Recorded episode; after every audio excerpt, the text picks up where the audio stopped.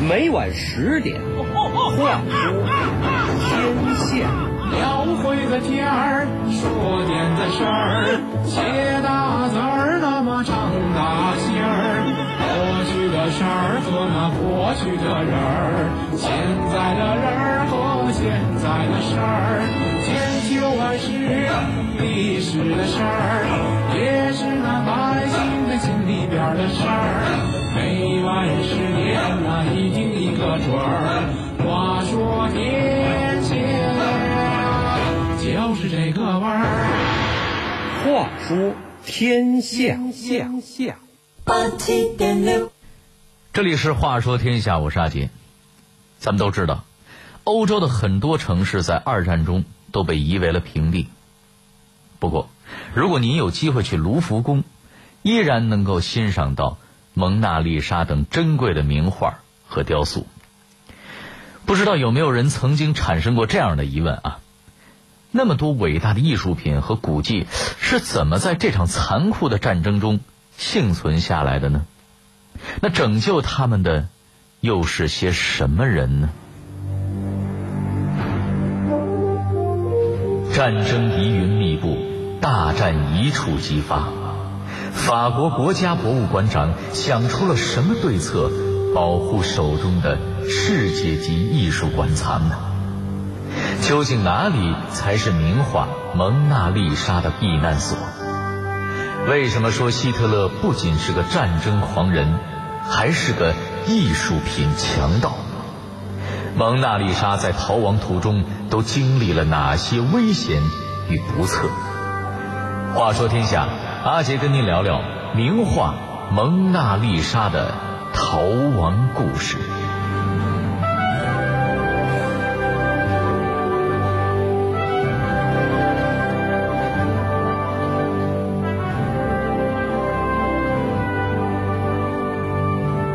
一九三九年八月的一个清晨，天儿啊还没有完全亮，整个巴黎还沉浸在一片睡意当中。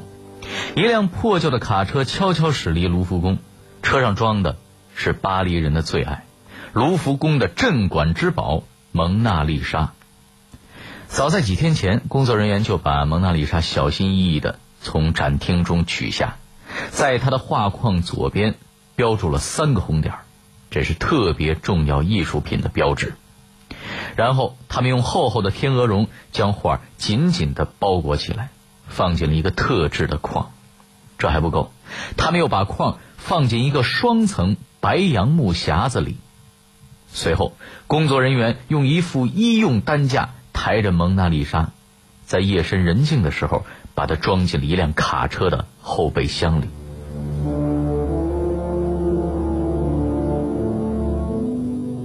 这不是一次简单的转移，而是法国历史上最大规模的一次艺术品逃亡。时任法国国家博物馆长策划了这次行动，他叫雅克·若雅尔，是位英俊的、梳着大背头的绅士，也是西欧最受人尊敬的博物馆专业人士。众所周知，法国和德国在一战时期就是冤家对头。所以，当一九三三年希特勒一上台，若雅尔就从这个狂妄的德国人身上敏感地嗅到了战争的气息。他意识到，德法之间早晚会有一战，而他掌管的大量珍贵的艺术品，难免要成为战争的牺牲品。一九三九年，战争的阴云已经笼罩在了欧洲上空，必须要采取行动了。若亚尔和巴黎各个博物馆馆长商量之后，开始酝酿着将博物馆艺术品分期转移到外省去。可是转移到什么地方呢？如果战争一开打，哪儿都不是绝对安全的。最后，他们选中了法国中西部的乡村地带，这里有大大小小三百多座城堡，大多被森林和河流包围着。相对偏僻的地理位置和与世隔绝的环境，也许会让这里成为艺术品的避难所。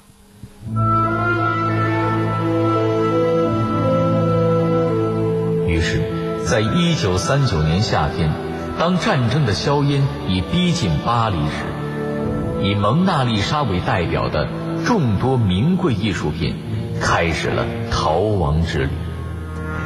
这一路上，他们会经历什么呢？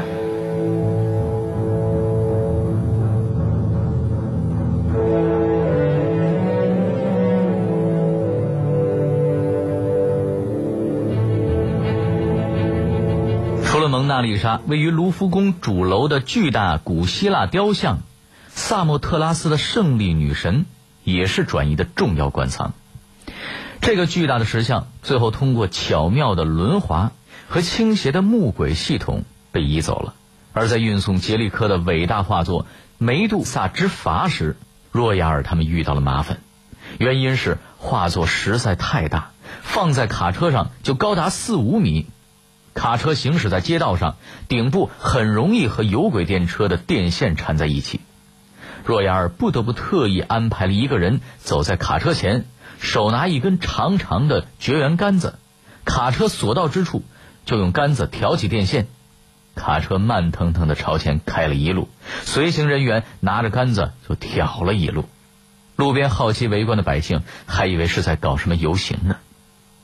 运送蒙娜丽莎时，为了确保万无一失，若亚尔决定亲自上阵，直接坐到了卡车后的车厢里押送。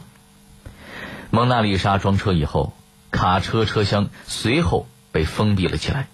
经过了近十个小时的颠簸，卡车最终安全到达了卢瓦尔河谷地区的香波堡。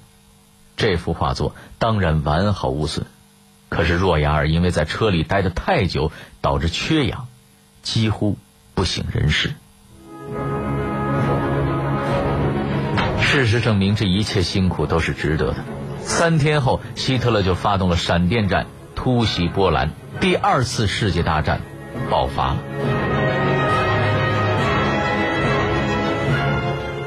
若亚尔的担心是有道理的。希特勒不仅是个战争狂人，还是个对欧洲各国艺术品垂涎已久的艺术品强盗。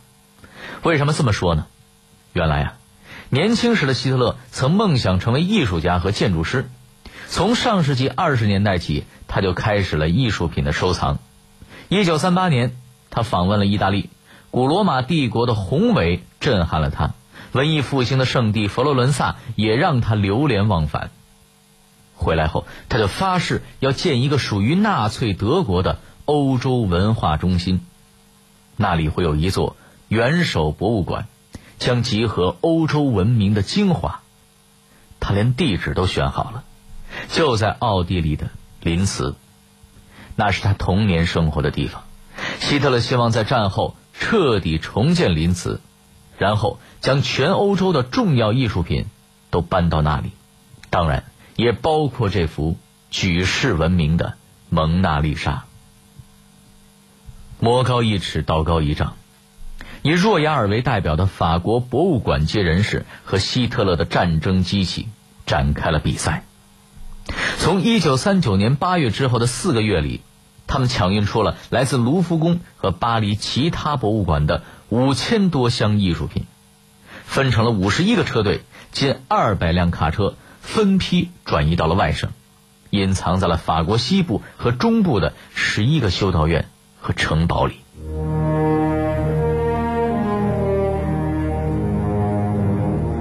蒙娜丽莎的新家是香波堡，但这里能逃过纳粹的魔掌吗？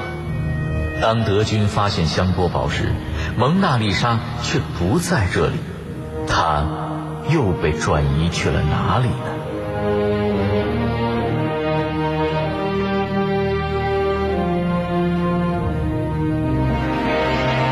有一些过往，我们可以从影像中寻找；太久的过去，我们可以从书籍中还原。还有一些在时光中流淌的故事，让我们为您从电波中再现。乾隆皇帝又有点到了一九三五年，日军是话说天下，带您用声音徜徉在历史的天空。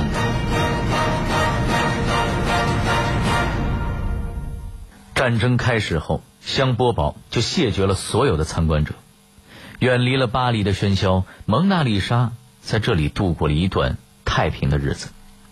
但是在这个地带，香波堡是唯一的古堡，这未免啊有些太显眼了，很容易就成为了德国空袭的活靶子。而且若亚尔仔细的检查了一下，还发现城堡的建筑结构也有问题，每一个房间都只有木质的百叶窗，并没有牢固的铁窗或者玻璃窗。尽管有门，但是门上啊却没有锁，显然这里并不是最理想的存放地点。但在没有发现更好的地点之前，也只能暂时的委身在这儿了。为了以防万一，工作人员除了每日观测空气湿度，还特别挖出了两条沟渠，以便遭遇火灾时快速饮水。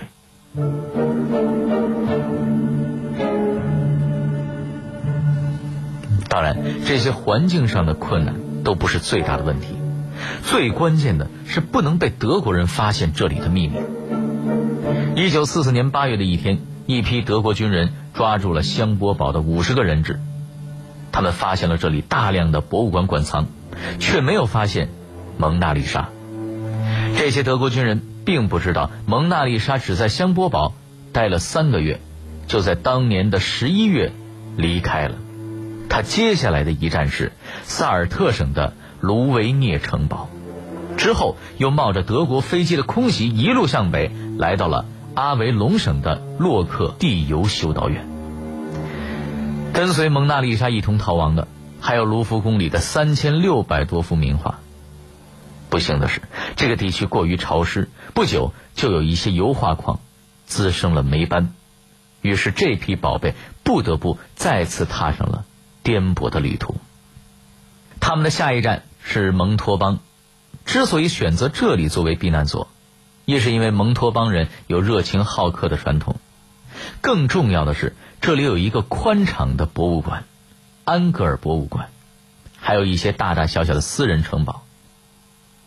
一九四零年十月三日，蒙娜丽莎被正式安置在了安格尔博物馆，这儿是他战争爆发以来的。第三个家。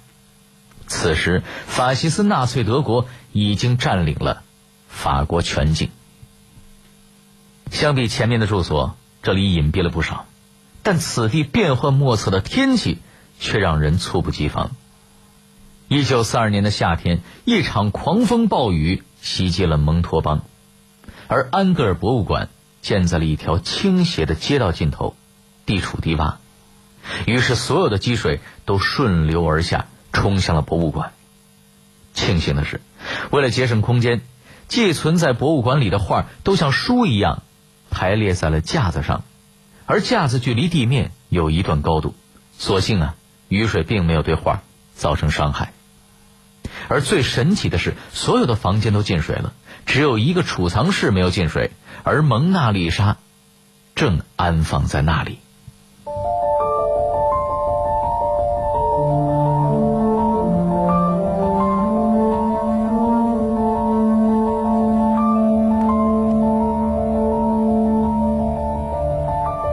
和香波堡的闭门谢客不同，安道尔博物馆在战争中接待了许多大人物。一九四零年十一月六日，蒙托邦迎来了法兰西第三共和国总理贝当元帅。一年后，维希政府教育部长也毫无预兆地拜访了安格尔博物馆。他们都是来干嘛的呢？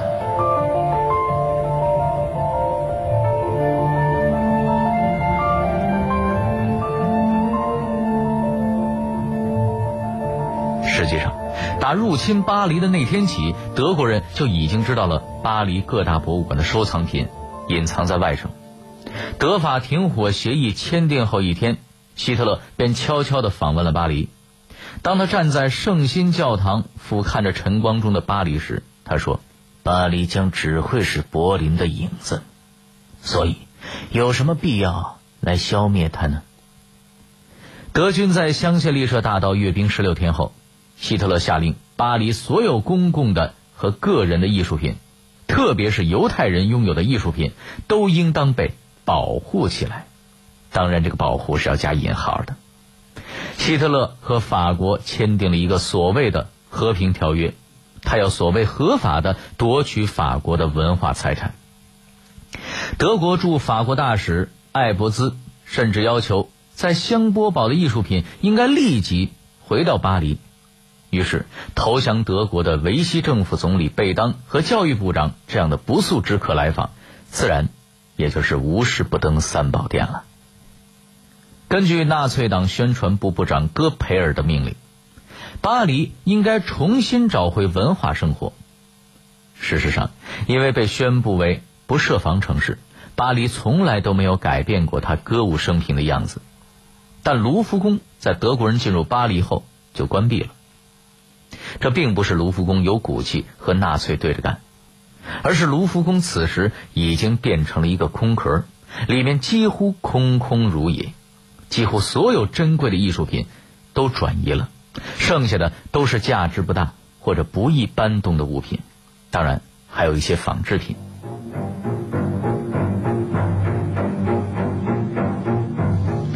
一九四二年，德国人向维希政府施加压力，要求将隐藏在乡村古堡里的艺术品都运回巴黎，美其名曰进行德法两国之间的艺术交流。法国博物馆界一边以各种理由推脱，一边继续将艺术品火速转移。一九四三年三月，蒙娜丽莎和其他的艺术品不得不再次上路，被秘密转移到洛特的蒙塔尔城堡。而此时，盟军开始向德国法西斯反击，德军在法国境内受到了猛烈的轰炸，这使纳粹没有时间再顾及那些隐藏在法国乡村里的艺术品。一九四五年六月，二战结束前夕，蒙娜丽莎终于回到了巴黎。一九四七年底，经过两年的整理和布置，卢浮宫带着曾经逃亡的艺术品重新开放。蒙娜丽莎依旧带着她神秘莫测的微笑出现在了公众面前。六年的逃亡生活似乎并没有给她带来丝毫的阴霾。在这六年间，蒙娜丽莎或长或短，总共换了六个地方保存，而达芬奇在卢浮宫的十五幅画作中有十二幅画作都有转移到多个地点隐藏的经历。所幸。这些艺术珍宝在这些博物馆人士的精心呵护下，全都安然度过了战争的劫难，免遭损毁与劫掠。然而，并不是所有的艺术品都有这样的好运。在苏联境内，有四百二十七间博物馆遭到了纳粹的劫掠和破坏，纳粹动用了近三万节火车车厢，把它们运回了德国。二战结束后的几十年中，尽管有许多艺术珍宝都纷纷的物归了原主，但仍有百分之二十以上十万件艺术珍宝至今下落不明。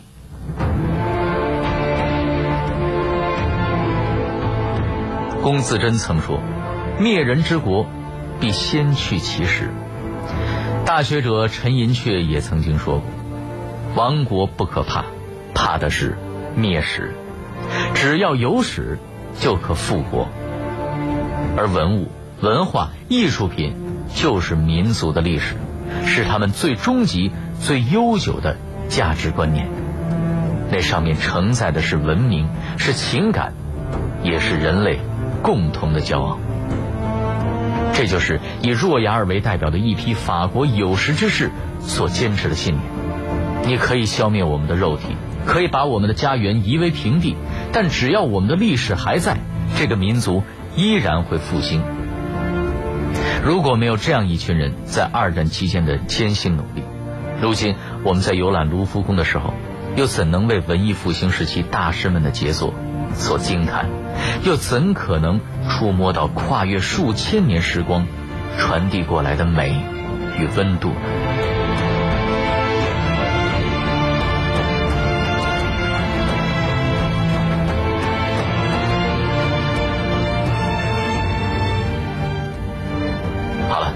这里是《话说天下》，我是阿杰。明晚十点，更精彩的故事还在等着您。